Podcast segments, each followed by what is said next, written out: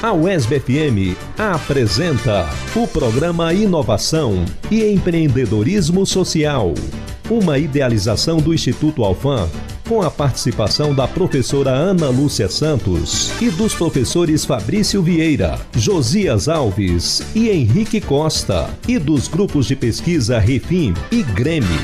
Muito conteúdo sobre empreendedorismo, sustentabilidade, inclusão financeira, microfinanças, finanças pessoais e transformações sociais. Inovação e empreendedorismo social na UESB FM.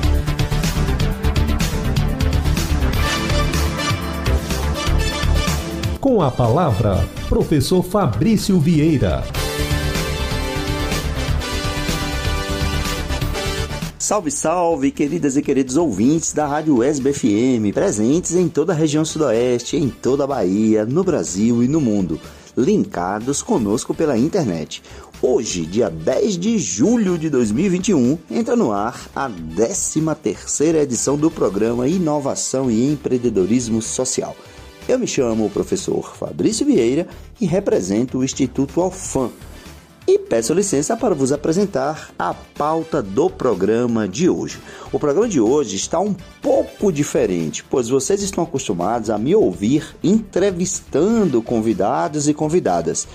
No primeiro bloco desta edição, eu serei o entrevistado do grupo de pesquisa Refim da Universidade Estadual de Feira de Santana, UFS. Abordaremos as estratégias de redução da vulnerabilidade social de pessoas e famílias mediante a inserção de jovens no mercado de trabalho. Já no segundo bloco, teremos o retorno do professor Henrique Costa. Sei que vocês estavam com saudades das orientações das dicas de investimento. Nessa edição, ele versará sobre educação financeira, desta vez abordando crenças limitantes que chegam a paralisar as nossas atitudes perante a vida e limitando a possibilidade de conquista da tão sonhada independência financeira. Como eu tenho dito, não muda o dial, pois o programa está muito interessante e começa agora.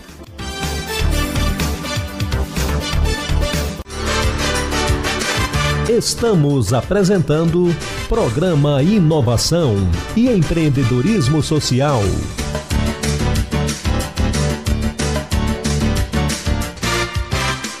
Professora Ana Lúcia do Refim, entrevista. Bom dia aos ouvintes da Rádio SBFM. O Refim sente-se honrado em entrevistar o professor Fabrício Vieira da Silva, que preside o Instituto Alfam, é gestor social, empreendedor e professor, além de ser o articulador e idealizador do programa Inovação e Empreendedorismo Social. Prezado professor Fabrício, é uma honra para nós, do programa Inovação e Empreendedorismo Social, poder entrevistá-lo levando para os nossos ouvintes esclarecimentos importantes sobre esse tema tão relevante que é a inclusão de jovens no mercado de trabalho. Professor Fabrício, em primeiro lugar, seria interessante se você nos apresentasse o Instituto Alfam, nos relatando qual o seu papel, seus propósitos e a sua missão. Bom dia, professora Ana Lúcia. Bom dia a todos os ouvintes do programa Inovação e Empreendedorismo Social. Eu é que me sinto muitíssimo honrado pela entrevista aqui pelo Refim, tá? Por ser entrevistado pelo Refim. Bem, o Instituto Alfam é uma organização da sociedade civil sem fins lucrativos e que, em Vitória da Conquista, recebeu reconhecimento municipal como de utilidade pública mediante a promulgação da Lei 2429 de 15 de outubro do ano passado, 2020. Então, desde outubro de 2020, o Instituto Alfam passa a ter esse reconhecimento municipal de utilidade pública. É, a principal, a missão, vamos dizer assim, a missão do Instituto Alfam é desenvolver o potencial transformador de pessoas mediante a disponibilização de experiências educativas e profissionais inovadoras de forma lúdica, criativa, humanizada e inclusiva. Em resumo, o Instituto Alfam ele presta serviços de aprendizagem e intermediação de estágio. Serviço de aprendizagem todos conhecem como o Jovem Aprendiz, programa de Jovem Aprendiz. E o programa de estágio é essa intermediação entre o órgão formador, né, a escola, seja de ensino médio, de nível superior, cursos técnicos, e a empresa, essa intermediação direta com a empresa, possibilitando a prática, o exercício daquela profissão. Então, o Instituto Alfam, ele além de atuar nos projetos sociais, desenvolver as ações sociais, ele tem como seu principal negócio, vamos dizer assim, como sua principal atuação, os serviços de aprendizagem, mediante a lei do jovem aprendiz, e os serviços de estágio, sempre privilegiando é, todos os jovens, aqueles profissionais que a gente tem no mercado, mas com um olhar bem carinhoso, bem específico para os estudantes e os aprendizes que se encontram em situação de vulnerabilidade social. Fabrício, como você enxerga o processo de inclusão de jovens no mercado de trabalho no Brasil? Em que medida a situação atual da pandemia interferiu nesse processo? Bem, a inclusão de jovens no mercado de trabalho no Brasil, professora Ana Lúcia, eu diria que ela é um pouco conturbada e conturbada em que sentido, né? Nós temos é, a necessidade das empresas de contratarem, de renovarem o seu quadro funcional. Nós temos as escolas de formação, sejam elas de nível superior, de nível técnico, de ensino médio.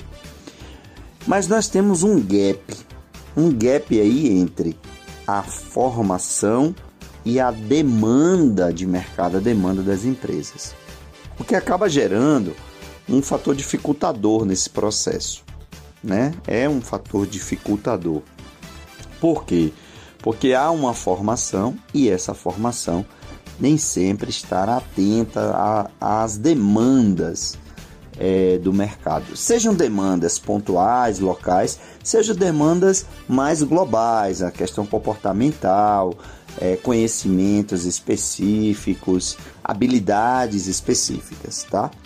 Mas nós temos ainda um outro fator, que é um fator também dos mais críticos, né? que é a questão da vulnerabilidade. Ou seja, nós temos uma população brasileira muito ainda vulnerável, muito ainda. É, nós temos uma quantidade muito grande de pessoas e famílias que estão em situação de vulnerabilidade. E com a pandemia, isso foi mais agravado. Muitos postos de trabalho fecharam, o que diminuiu a possibilidade de inserção.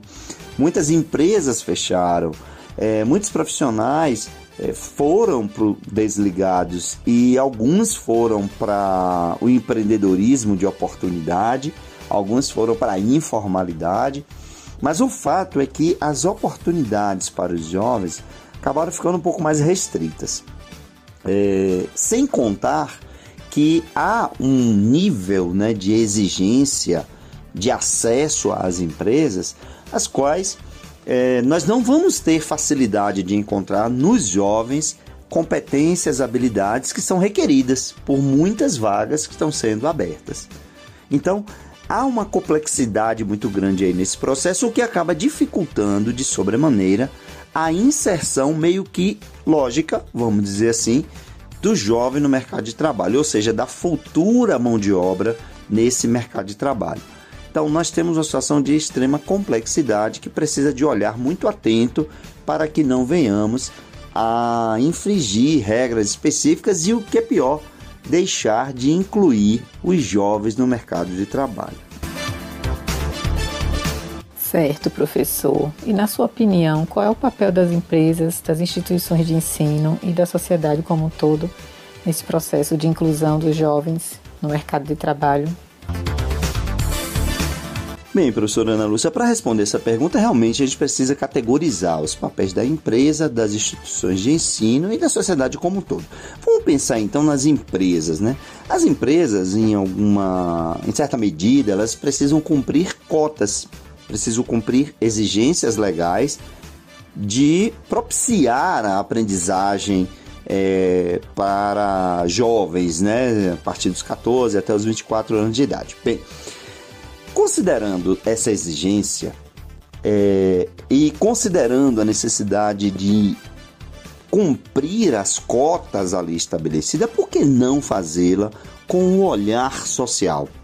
Por que não cumprir essa cota, respeitar os requisitos legais, porém ampliando a visão para uma possibilidade de inserção dos jovens que estejam em vulnerabilidade, considerando que os jovens em vulnerabilidade social, eles vão ter mais dificuldades de acesso a esse mercado de trabalho.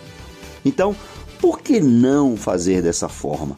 Daí que há um papel importantíssimo das empresas de fazer do cumprimento da legislação uma estratégia de uh, ação social, por que não dizer, mas principalmente de ampliação das oportunidades, contemplando jovens eh, que estejam em situação de vulnerabilidade social, porque dessa forma estaria uh, atuando e ajudando aquela família especialmente, já que aquele jovem passará a ter uma renda e com isso ajudar na dinâmica daquela família.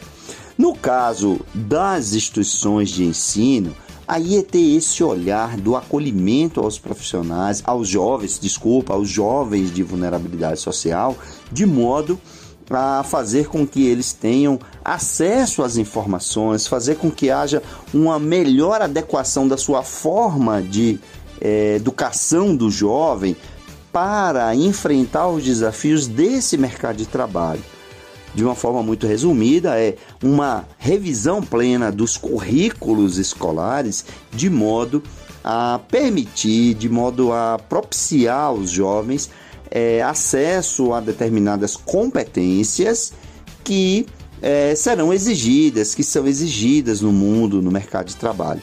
Então, daí a necessidade de uma revisão das instituições de ensino. E no caso da sociedade como um todo, é cobrar que isso seja feito e exigir, de, em certa medida, obviamente, que haja, hajam os processos de inserção de jovens dentro da estrutura legal que aí existe.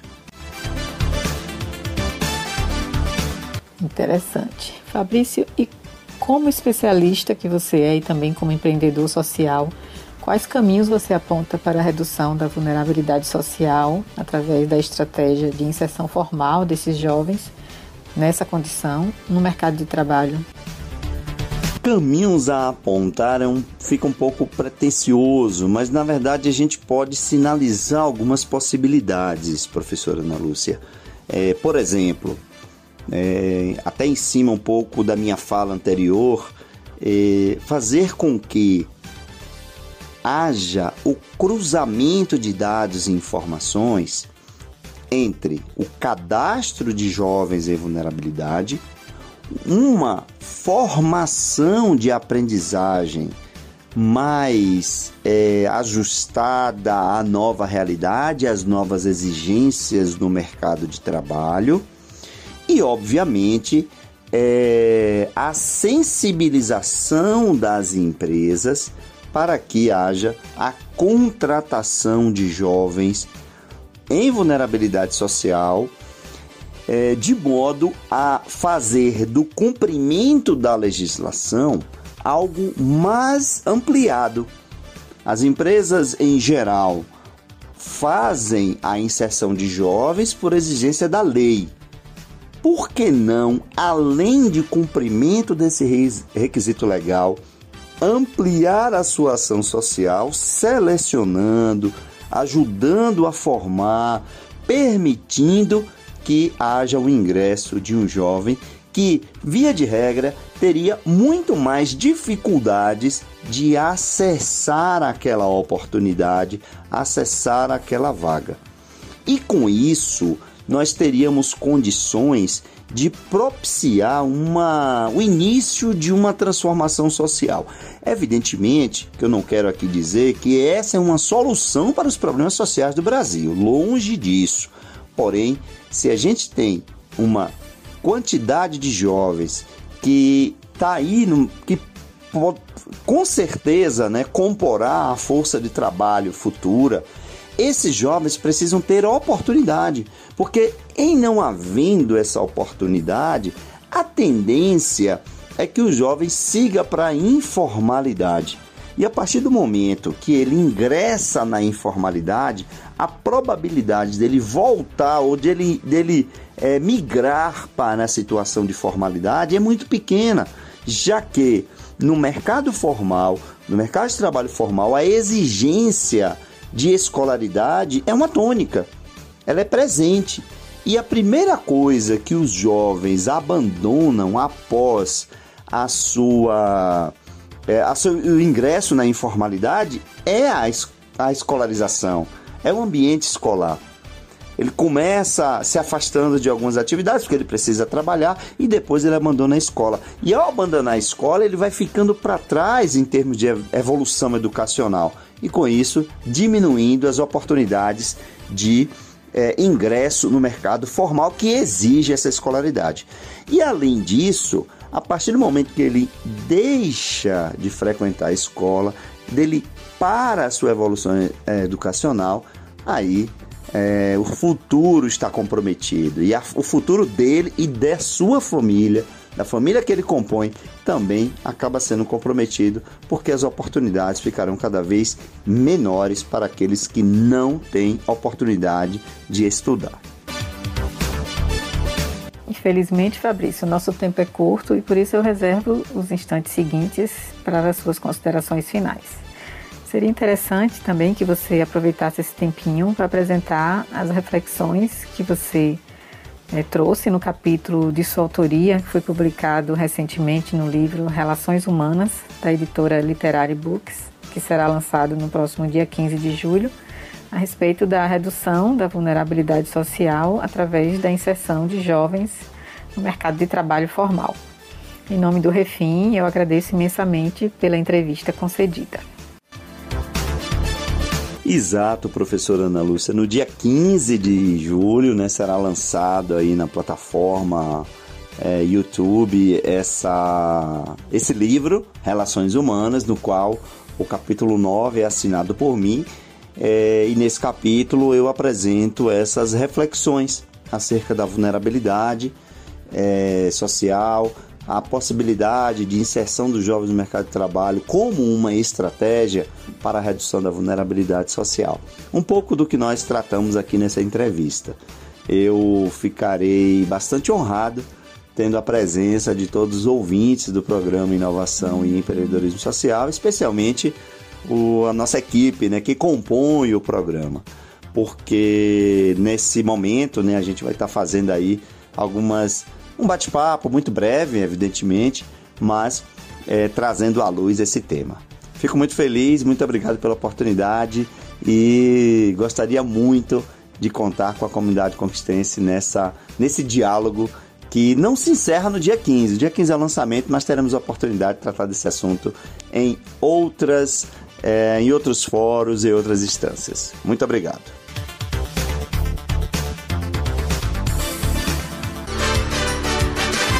Estamos apresentando Programa Inovação e Empreendedorismo Social.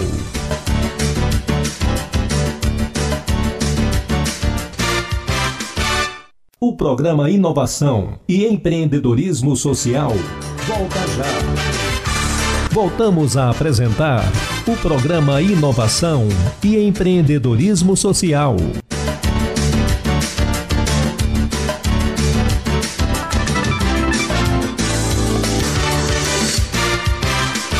Programa Inovação e Empreendedorismo Social, na UESB FM. Agora, Finanças Pessoais, com o professor Henrique Costa. Muito bom dia, amigo Fabrício e amigos e amigas da Rádio WESB. É um prazer estar aqui de volta com vocês. Eu sou o professor Henrique Costa, especialista em finanças e assessor de investimentos. E hoje nós vamos continuar o nosso bate-papo sobre educação financeira e investimentos. No programa anterior, falamos um pouco sobre a psicologia nos investimentos, um tema que suscita muito interesse do público porque muitas vezes as pessoas sabem o que fazer, mas não conseguem fazer, não colocam em prática. E parte dessa incapacidade de agir está relacionada à forma como fomos criados e programa programados para enxergar as coisas da vida. São as chamadas crenças, né, que estão é, é, enraizadas na nossa personalidade. Elas nos guiam né, perante a vida e fazem de nós mais ou menos propensos a certos comportamentos. Caro Fabrício e caros ouvintes, acreditem, nas finanças pessoais e nos investimentos, essas crenças são muito relevantes. Para cada um de nós, é, podendo nos fazer tomar atitudes e decisões que pode nos levar ao extremo sucesso, como também pode nos paralisar, nos deixando sem reação e vendo a vida passar. E não é isso que queremos, não é verdade? Então hoje nós vamos explanar um pouco mais sobre duas crenças limitantes que nos paralisa ou que nos impede de sermos mais efetivos na gestão de nossas finanças pessoais e dos nossos investimentos.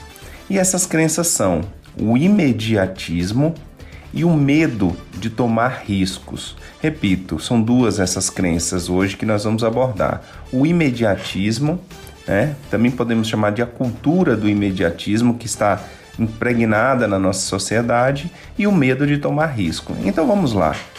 O que, que vem a ser, na verdade, o imediatismo?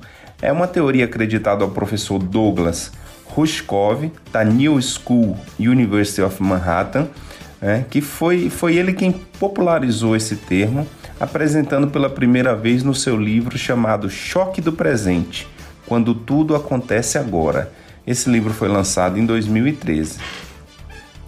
Portanto, essa obra serve como um alerta para o comportamento progressivamente ansioso e desconectado das pessoas. A posteriori, o, pre o proeminente sociólogo polonês Zygmunt Bauman foi outro expoente nos estudos sobre o imediatismo, cravando o termo é, chamado modernidade líquida, né, utilizado para definir a era pós-moderna em que vivemos hoje, onde relações humanas sofrem constantes transformações devido ao rápido avanço da tecnologia e do capitalismo. É, mudando não somente a forma como interagimos uns com os outros, mas também como o com o mundo ao nosso redor correto? O problema dessa cultura do imediatismo está em ignorar o passado apenas por ele não poder ser mais alterado e também negligenciar o planejamento apenas porque não se sabe o que o futuro nos reserva. E assim, muitas pessoas não cuidam de suas finanças e não investem os seus recursos poupados porque não sabem se estarão vivas amanhã. E quando se vê, já se passaram 10 ou 20 anos e elas estão completamente despreparadas para os imprevistos que a vida nos impõe inexoravelmente. Chegando numa fase, né, inclusive de menor produtividade, né, como por exemplo a fase da terceira idade, sem qualquer proteção, e isso muitas vezes tendo que as pessoas tendo que sub se submeter a conviver com uma aposentadoria que sequer é suficiente para arcar com as despesas mais básicas de saúde, moradia e alimentação, por exemplo. Ou seja, no imediatismo, pessoal, predomina uma espécie de fechamento para as lições do passado e um certo desdém com o futuro. E isso não combina com a gestão das nossas finanças pessoais e investimentos, que tem tudo a ver com o futuro. Né? Então, essa postura inquietante do imediatismo é causada, segundo o professor Roshkov, autor dessa teoria, pela massificação dos meios eletrônicos de comunicação. Né? Com a internet, tudo passou a ser para já. tem a ver com uma percepção equivocada de que tudo tem que ser para o agora. E assim, nossas relações, nossas finanças, nossos estudos, nossos projetos, nossos sonhos vão sendo atropelados por não darem certo imediatamente. E, numa instância é, mais grave, esse imediatismo né, pode levar a uma profunda ansiedade e depressão, em casos mais graves, até culminar com o suicídio. Então, é, temos que ter a compreensão, por exemplo, de que investir tem a ver com plantar árvores e não com arrancar frutos. Né? É um processo de construção e não uma obra pronta. Né? Investir, cuidar das finanças pessoais é uma maratona e não uma corrida de 100 metros. Portanto, não cabe imediatismo nessa, né, imediatismo nessa área das finanças pessoais e, e dos investimentos. Na realidade, a matéria-prima dessa construção é a paciência e não a ansiedade. Né? E como deixar de ser imediatista, afinal? A principal dica é conhecer a si próprio, né? é, é, é buscar o autoconhecimento né? para, é, através de um exercício de reflexão e meditação, por exemplo, é, já ser possível de se conhecer melhor entender o que, que te move, entender o que, que te faz feliz e assim ir obtendo significativos avanços é, na sua percepção de mundo, né? E óbvio, se isso não for suficiente para você fazer sozinho, buscar a ajuda de um profissional da psicologia devidamente formado e credenciado para que trabalhe essas questões é, numa psicanálise e assim te faça perceber o mundo de forma mais paciente, ou seja, de forma mais, menos imediatista, né? Ou estamos falando de longo prazo, estamos falando de pensar as, a educação financeira e os investimentos em uma perspectiva de maior longo prazo. Nesse, sendo assim, o sucesso certamente virá. E a outra crença limitante está relacionada ao medo de tomar risco. Né? O risco ele está relacionado com as incertezas quanto ao que vai acontecer no futuro. Né? O futuro definitivamente não nos pertence. Então, essa questão, de forma mais simples e objetiva, é, nos, paralisa, nos paralisa por buscarmos situações de maior conforto e segurança, em detrimento de buscarmos um conhecimento maior, de fazer um planejamento para o futuro e de buscarmos artifícios de proteção. Né? Nos investimentos, por exemplo, tem uma máxima atribuída ao mega investidor Warren Buffett de que o risco está em não saber o que se está fazendo. Né? Repetindo, o risco está em não saber o que se está fazendo. Assim, maioria dos brasileiros que são poupadores prefere deixar suas economias na poupança, perdendo para a inflação, do que diversificar os seus investimentos, colocando uma pequena parcela deles em títulos públicos, em bons produtos bancários, na renda variável, por exemplo, composto por fundos imobiliários composto por ações de boas empresas, empresas essas, aliás, que são as melhores empregadoras do Brasil, que oferecem o melhor ambiente para se trabalhar, que oferecem a melhor remuneração, que oferecem, oferecem os melhores benefícios e que são empresas que detêm projetos bastante agregadores de valor para a sociedade como um todo. Né? Na, na nossa Bolsa de Valores brasileira, é, de modo geral, estão as empresas que têm o maior nível de ESG, né? É, ESG, que é a, a sigla que, que, que, resume né, o cuidado com a governança, o, o aspecto social e ambiental. Então, a, a gente pode dizer que na, na, na, nossa Bolsa de Valores estão as melhores empresas do Brasil, né? as empresas que têm melhores práticas que cuidam do seu ambiente de trabalho interno e de e, e, a governança está relacionada também a ter um sistema de ética, né? Essa ética leva as empresas a cuidarem melhor do ambiente social externo, ou seja, a ter uma contribuição de fato para a sociedade como um todo, né? Através de, por exemplo, ações de responsabilidade social, né? E também cuidar do aspecto do meio ambiente, né? Poluindo menos e contribuindo cada vez mais para que os recursos sejam é, utilizados de forma sustentável. Então, era isso, espero que tenham gostado. Essas duas crenças, se você tem, é importante você aprofundar o seu autoconhecimento e trabalhar essas questões de modo que, do ponto de vista das finanças pessoais e investimentos, você consiga cada vez mais obter condições psicológicas para é, obter sucesso nos seus investimentos, tendo em vista que é, nos investimentos, por exemplo, é muito mais difícil lidar com as questões psicológicas do que com as questões técnicas. É relativamente fácil você conhecer é, ferramentas hoje, como aplicativos, que favorecem os seus investimentos. Mas se você não tiver a mentalidade correta, a mentalidade ajustada, se as suas crenças que podem ser é, limitantes ou que podem te impulsionar em direção ao sucesso, se isso não estiver bem equacionado, você certamente pode não obter o sucesso que almeja. Tá certo? Por isso, então, é, também digo o seguinte: fique ligado que nos próximos programas nós vamos falar de diversificação né, nos investimentos para que as pessoas se sintam cada vez mais seguras em, em, poder correr um pouco mais de risco sem correr perigo com o seu dinheiro, tá? Essa é uma das principais é, lições que a gente pode ter ao investir, é diversificar os nossos investimentos. Assim a gente fica tranquilo, sem medo de tomar risco e com a mentalidade ajustada para fazer o certo. Eu quero deixar aqui um forte abraço a vocês, nos vemos nos próximos programas.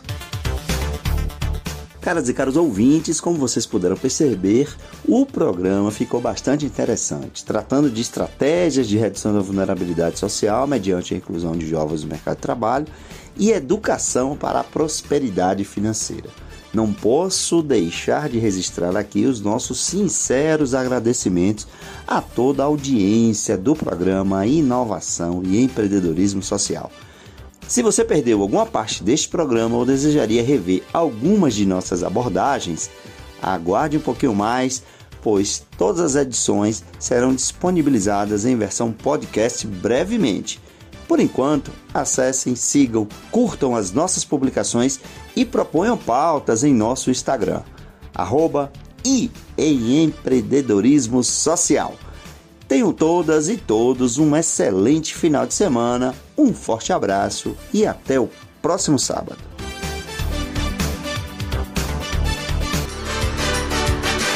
Você ouviu o programa Inovação e Empreendedorismo Social, que voltará no próximo sábado às 10 da manhã na UESB FM.